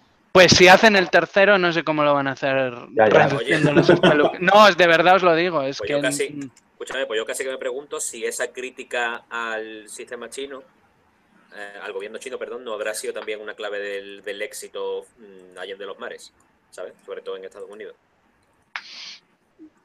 Es posible. o sea, si hubiera triunfado, si hubiera triunfado un libro que fuera al 100% por, el, gigante chino. Es que volviendo un poco a, la pregunta también de Guillem, eh, yo sinceramente cuando leí el libro sí que hay referentes culturales chinos, lo de la revolución cultural y todo esto, pero a mí no me parece un libro especialmente exótico. Mm, a mí me parece que está muy, muy enraizado en la tradición de lo que decía antes Miquel, de la ciencia ficción clásica de Arthur C. Clarke y demás. Para mí es un libro que, bueno, pues, tiene personajes chinos, sucede en China y hay cosas mm, de la historia de China. Pero en cuanto a trama, a la forma de contarlo, a las ideas y demás, es muy ciencia ficción muy americana. ¿eh? O sea, no, no, dice, no es como si dices, yo qué sé, pues te lees un libro africano y son todo eh, formas de narrar distintas o de la tradición oral o yo, qué sé, no, es un libro muy americano en ese sentido. No, sí, eso es. Dos comentarios en Twitter muy interesantes. Dice Ise Hannes que si hacen película, cogerán a Scarlett Johansson como Wendy, como Wendy joven. Eso es bueno, ¿eh? eh padre. Aunque no, lo haya pillado, Isa hace referencia a la adaptación de Ghost in the Shell, en la cual Isa, eh, perdón, Scarlett representa a Kusanagi. Es una, es una, muy buena pregunta. Es, Pero en la película la hacen en China. ¿eh? Pero esta es más, la, la de Ghost in the Shell la puedes internacionalizar más, yo creo que, que esta. Bueno, no tiene por qué. Tú puedes hacer que la invasión sea sea, este, vaya donde sea. De hecho, deberíamos, deberíamos hacer un spoiler club de Ghost in the Shell, la peli adaptada de la Scarlett Johansson, digo yo. De la peli, de la peli y del cómic. Oye, yo lo que no sé por qué no habéis hecho todavía es un spoiler club de Black Mirror. Ya, yo también, yo lo he propuesto algunas veces. Sí, si supieras. Dicho que lo hagamos, así que ya si supieras las putas mierdas que proponen por WhatsApp. No, pero esta, pero esta no es una de ellas. Oye, he visto una serie de mi infancia, vamos a hacer eso en el Fuera del Club. Anda, bestia. Vamos a ver, vamos a, lanzarlo al público. Yo he propuesto no, no, no, no, no. hacer un spoiler club de Top Secret, la peli Top Secret con Val Kilmer. yo, yo me voy, me voy. Adiós. Y yo he propuesto, y yo he propuesto el liguero mágico. Que, que hay componente sobrenatural. Ay, tío, ¿qué, qué más quieres, cojones? Terror, hay misterio. Socorro. No lo has visto, ¿verdad, Alex? Porque, pues no lo has visto. Socorro. No lo has visto. Luego dice Jordi Balcells en Twitter, para aligerar un poco, Dice, se, se te olvida el tercer y más importante personaje que recomienda el libro, Elías. Zuckerberg, Sí, sí, sí. Obama y Chicote. Chicote, por supuesto. Ay, chicote. Quiero decir, y esto viene un poco a lo que decía al principio. Hay gente. eh, bueno, Chicote no, no es de especialmente. Chicote es lector, es lector de género, ¿eh? Sí, Es lector de género, pero no te lo imaginas haciendo croquetas y leyendo a Fixing Liu. ¿eh? También hay que decir. No, pero no es el primer libro de ciencia Que subnormal, que es subnormalidad, Ale. Pero no es el primer libro de ciencia ficción que recomienda en público, ¿eh? Eso sí que es verdad. Ojo, ojo que Jesús me dice que es una subnormalidad después de todo lo que ha soltado en el programa. Hombre, es experto, él puede juzgarlo. la putada es que todo lo que yo he soltado en el programa. Elías, a Jesús le ha pasado un poco Tú, desapercibido tu comentario. Eh, por Twitter dicen que sí, Spoiler Club de Ghost in the Shell, todo por el salseo. Yo digo Black, que estaría y guay. Black- y Black Mirror también. Y Black Mirror también, estaría guay, la verdad es que sí. Venga, con, con dos cojones. Yo me, yo me he saltado casi toda la segunda temporada. He pasado de... Amigos ¿Ah, No, casi toda la tercera, ¿no? O sea, la, que estamos, la, que, la que han echado ahora, ¿cuál es? Tercera, Tercera. tercera. Vale, pues me he saltado la mitad de la segunda. Pero bueno, que ya la Pues mal. Pero no, mal. eso no va secuencial, puedes verlos Por cuando eso, que- quieras. por, eso, por eso lo he hecho. Si en, una serie, en otra serie no lo hubiera hecho así. Es que a Miquel le gusta ir a la moda. Ya, la no, tiranía no, de las claro. novedades. Sí, no sé, a lo mejor es eso, ¿eh? No sé. Me quedé con el de los ositos que no me estaba, no me enganchó y... Hostia, ¿El de no me Waldo? Sí, sí, Eh, pero nada, vi está- como 10 minutos, ¿eh? es No, muy bueno. no digo que muy no, bueno, no digo que no, no estoy diciendo que no, no estoy diciendo lo contrario. Oye, eh, que nos Bueno, estamos yendo de, de más. significa que ya no se puede sacar más Sí. de, de. Sí, yo diría que que- sería interesante echarle un ojo a Invisible Planets, digo yo. Yo al menos me la estoy leyendo ahora, así Pero- entre sonidos. Si son invisibles es diferente echarle- es difícil echarles un Cuelga, por favor, Miquel, cuelga, cuelga. ¿Ves el botón de colgar? Cuelga la llamada, por favor. No, si cuelgo, no cuélgate el tú, programa. cuélgate Sí. tú. Cuélgate tú, sí, sí, sí. Eh, bueno, yo creo que deberíamos pasar ya a lo que estamos leyendo y empezar a cerrar el programa, ¿no? Sí. Vale. ¿Quieres empezar tú, Elías, a comentar lo que estás leyendo ahora? Pues yo estoy terminando desde hace tiempo, porque es muy largo, The Wall of Storms de Ken Liu, precisamente, que es la secuela de, de The Grace of Kings, La Gracia de los Reyes. eh, Chupito, que es chupito cada vez que Elías diga RC.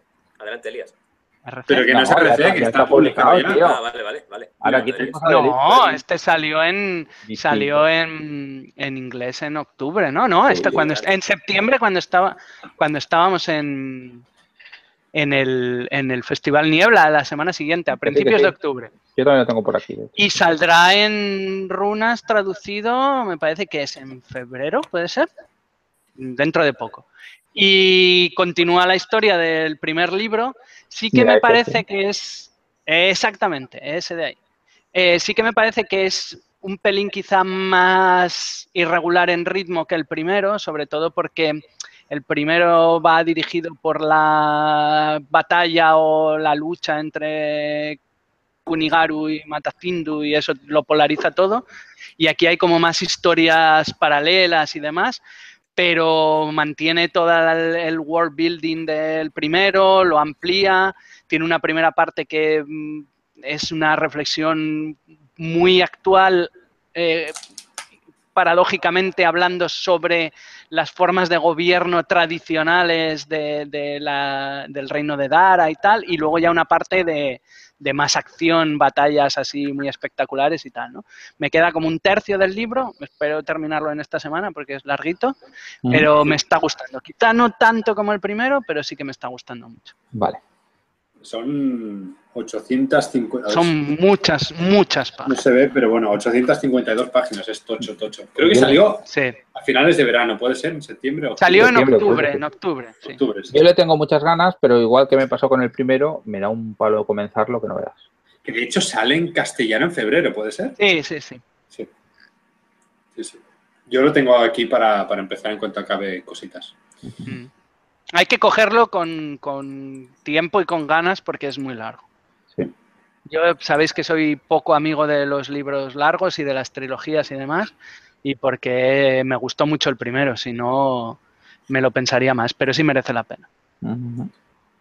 Hostia, pues yo me acabo de. Mira, me terminé ayer el Camino de los Reyes y son Ah, 1200, 1200, ¿eh? O sea que poca tela. Yo no lo voy a leer nunca, creo. Pero es que ese son 10, ¿eh? Además, es que... Ah.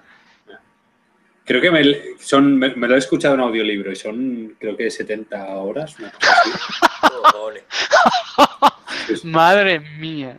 llevo desde, desde antes de la Eurocon, un mes antes de la Eurocon, escuchándolo casi cada día. Pues- Uf, eso... Venga, Jesús, ¿qué estás leyendo? Qué locura, de verdad. Pues yo me he acabado eh, esta tarde un libro juvenil de César Mallorquí que se llama La Cruz de Coronado. La Cruz del Dorado, perdón, la Cruz del Dorado. La Cruz de Coronado, Coronado es eh, Indiana Jones. Y bueno, muy bien, muy entretenido. Mm, Me servía para una cosa que estoy haciendo ahora mismo, así que no sé, lo disfruta mucho. Me lo he leído también muy rápido, entre tres días, porque es que el libro no daba más, eran 200 y poquitas páginas. Y me voy a empezar ahora eh, a Head Full of Ghosts, Ah, De este he oído hablar Ah. bien, sí. Que lo están traduciendo ahora también para sacarlo en español, creo que lo está traduciendo Manuel de los Reyes. Sí, lo puso en Facebook, sí, sí, sí. No sé quién coño lo saca, no me acuerdo, eh, el año que viene. Y me apetece mucho, me apetece mucho meterme en algo de, de terror que, que estoy muy moñas últimamente. Hostia, pues tiene muy buena pinta ese libro, ¿eh? Eh, no lo has empezado, ¿no? O, o llevas muy poquito. Como que sí. Ahora cuando me vaya a la cama. Pues ya contarás qué tal. Eh, a mí me, se me genera mucha curiosidad, sí, sí. Se ha hablado muy bien, sí. Sí, sí, sí, sabe muy bien. Eh, una pregunta más. ¿Este es de Chisin, de Chicine o como se llama esa editorial? ¿O quién lo publica en inglés? Este, eh, buena pregunta, a ver que te lo digo ahora mismo. PS. ¿PS? PS Publishing. ¿Pies? ¿Pies? No, no, no. Sí, no, los no, que hacen las... Ah, PS. No, no, no, no, William Morrow, William Morrow, perdón, que estaba leyendo otra cosa. William Morrow. Harper Publishing. PS ponía aquí abajo y he dicho, Vale, "Esa vale, vale. Será". Vale, ni idea. Sí. Miquel, ¿qué Ah, Harper Collins. Harper Collins, muy bien. Miquel, ¿qué lees ahora? ¿Qué estás leyendo? Yo estoy a puntísimo de terminar, voy por el 98% mm, de Verbum, la antología esta de literatura fantástica española que ha publicado Fatal Libelli, con un relato aquí del compañero Jesús Cañada, que además es uno de los relatos interesantes, a mí me parece, del libro. Y bien, bien, algunos relatos me gustan más, otros más, otros relatos me gustan menos, pero, pero bien. Yo tengo que decir que esperaba un poco más del nivel general, pero los buenos son muy buenos. Y entonces ahora mm, lo terminaré ahora en 10 minutos más o así. Y no estoy seguro si comenzaré el nuevo de Margaret Atwood, que se llama Por último el corazón, es una especie de distopía así con mucho humor negro. Que por un lado gente que conozco me ha hablado muy bien de él, otras gente que conozco me ha hablado muy mal de él. Y las puntuaciones que tienen Goodreads son un poco raras, no sé, me apetece un poco. Hoy, y estoy entre comenzar ese o comenzar el de Juan Jacinto Muñoz Rengel, este nuevo que ha sacado ahora de El Gran Imaginador, que es un libro que me apetece mucho. No, no es, así de aventuras, me parece que tiene un toque metaliterario y, y es un libro que me llama, la verdad. Y entonces, o este o el de Atwood. Yo, yo no soy de leer más de un libro a la vez, entonces elegiré uno y a muerte. Y bueno, yo me terminé ya hace unos días Verbum, el de Sanderson también, pero bueno, ese ya lo comenté en el anterior. Y estoy de acuerdo con Miquel, de hecho para mí los relatos más interesantes son los de terror, de la antología, el de Pedraza, el de Cotrina es muy chulo, el de Jesús, eh, y luego hay una de ciencia ficción también que me gusta mucho, que es el de, hostia, no me saldrá el nombre, el de Ricardo Montesinos, me gustó Está muy mucho. bien, está muy bien. A mí me gusta mucho el Me de el Weldon, a mí el de Weldon me ha encantado. A mí me ha encantado, a mí me ha gustado A mucho. Me, descoloca un poco, pero me ha gustado mucho. A mí quizás el que menos, ¿eh? Y es raro porque todo el mundo habla bien y a mí no, no es que no me haya gustado, pero es el que quizá menos me ha llamado la atención, por decirlo así. A mí me ha incomodado. Y que un cuento consiga causarte una emoción, ¿sabes? Solo un montón de palabras metidas en un, en un cacharrito en una página, aunque esa emoción sea, pues, o incomodidad, eh, me parece loable. Ha- Bueno, es un- yo creo que es un relato que juega mucho a desconcertarte, ¿no? A, Sí. a- no, no sabes hacia dónde va a tirar, pero al mismo tiempo no tienes la sensación de que esté haciendo trampas ni que te esté engañando, lo cual, no sé, a mí me parece que es que tiene más de lo que parece en principio. Luego estoy a punto de terminarme a Matka de Karin Titek, que este lo hablaré de él en el Nostromo. Y bueno, eh, no voy a comentar mucho más. De momento yo os diría que, que es bastante, bastante, bastante interesante. es raro de cojones, súper raro, al nivel de sus relatos, vaya. Al principio no lo parece, pero luego va, va adquiriendo ese, yo no diría weird, pero bueno, como raro es la traducción de, de weird, pues pero sí que adopta un cariz extraño que no sabes por dónde va y, y- y la verdad es que sorprende. ¿Qué es más fantasía o más ciencia ficción? Es más fantasía, yo diría. Vale. Bueno, no lo sé, porque tiene un... Es que no lo sé, porque está, es un poco Mieville, ¿sabes? Que no sabes si es... Está siempre ahí en la línea entre fantasía y ciencia ficción. Mira, un poco carajo. Yo, yo, yo tiraría más por fantasía, pero yo qué sé, no sé. Es un poco más entre distopía, weird, una cosa así. Pero bueno. Y luego el que estoy ahora metiéndole mucha, mucha caña es The Long Way to Small Angry Planet, de Becky Chambers, Ah, Ajá. El otro día hablábamos de él, ¿no? En, el, en Verdugos cuando grabamos. que es una space opera bastante divertida. Es un tocho también, son 500 y pico páginas. Y me está gustando un montón. La verdad es que entré un poco reticente porque había leído opiniones un poco contrastadas. Y la verdad es que me está sorprendiendo, me está gustando mucho. Sí, sí, engancha, es ligero. Además, creo que fue autopublicado al principio. sí, Luego sí, sí. tuvo tanto éxito que lo publicaron en la editorial, eh, por decirlo así, que clásica, ¿no? Formato clásico. Y la verdad es que, que pinta muy bien. La verdad es que llevo 200 y poco, ¿eh? no llevo mucho. Pero está bien, está, está guay. Está guay. Sí, acaba de salir la continuación, además. Ostras, sí, no, que no no es, tenía con- ni idea. que no- creo que no es continuación directa, sino que es en el mismo universo con, con algún personaje en común y ha salido hace relativamente poco. ¿Es el CD A Closed and Common Orbit? Sí, ¿Puede ser? ese, ese, es, sí. Vale, vale, ya me sonaba de, me sonaba de algo. Vale, vale. Pues eso. Eso es lo que estoy metido. Muy. Bien. No, no, no estamos en situación de anunciar el próximo programa, ¿verdad? No, lo decidimos, pero yo creo que lo de Black Mirror ha, ha triunfado, ¿eh? Pero bueno, lo decidimos. Black Mirror me gustaría, sí. Eh, ¿Y sería toda la serie? Ya lo decidimos. Esto es un debate de esos interesantes en, Vale. en WhatsApp. Bueno, eh, yo creo que ya hemos llegado ya. Exacto, muchas gracias, Elías, No, por, a vosotros por invitarme. por repetir. Es- La verdad es que, que repitas Encantado. es que te gusta el riesgo, te gusta... Sí. Me gusta Jesús, sobre todo. Es un Uh, placer tenerte, claro, aquí, tenerte aquí y ver cómo te, cómo, cómo te equivocas en tus opiniones, Elías. Es- lo hago por ti, lo hago por ti. La gente, ve, la gente ve a Jesús y se acuerda de esto de es así o así. Y... Uf, bueno, bueno, Oy, oy, oy, oy. entre eso y lo de los chinos, eh, Sí. Yo creo que hay que despedir el programa ya. Estamos a un nivel. Lo dicho, gracias Elías, gracias a A todos los vosotros. que nos habéis visto hoy. Y no sé, nos vemos en el siguiente programa. Ya lo anunciaremos con, con tiempo, es decir, con tres o cuatro días de antelación. Vale. Hasta luego. Chao. Hasta luego. chao. Buenas noches. Adiós.